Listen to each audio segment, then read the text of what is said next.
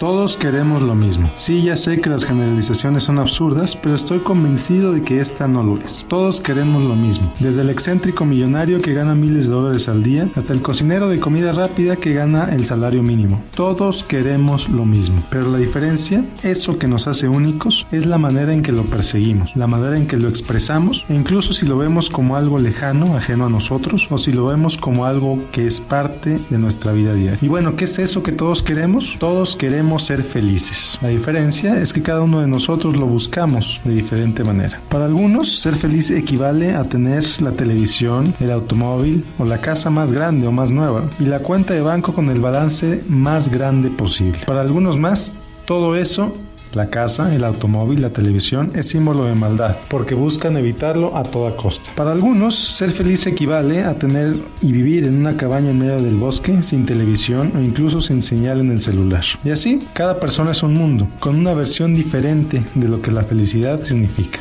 Tu versión de felicidad se empezó a crear prácticamente el día en que naciste. Todas tus experiencias, todo lo que te gusta, todo lo que no te gusta, todo lo que has vivido contribuye a tu definición de felicidad. Si por ejemplo desde tu infancia aprendiste que quien tiene dinero es infeliz, corrupto o peor aún pecador, harás todo lo posible por no tener. O si tuviste una infancia en la que te dieron todos los juguetes que querías, pero no tenías a tus padres porque siempre estaban fuera de casa, quizá buscarás una profesión que te permita estar con tus hijos, sin importar cuánto ganas. ¿Quieres ser feliz? Identifica aquello que te hace feliz, verdaderamente feliz, y hazlo. Hazlo continuamente. Incluso hazlo todos los días, si eso es posible. Gasta tu dinero en eso. Gasta tu energía en eso. Deja de gastar en cosas que te quitan felicidad. Deja de gastar energía, deja de gastar tiempo y sobre todo deja de gastar dinero en falsas amistades o en sustancias que solo te sacan de tu realidad por unas cuantas horas. Y en lugar de eso, transforma tu realidad de manera consistente. Recuerda, nadie se levanta de la cama buscando ser infeliz, pero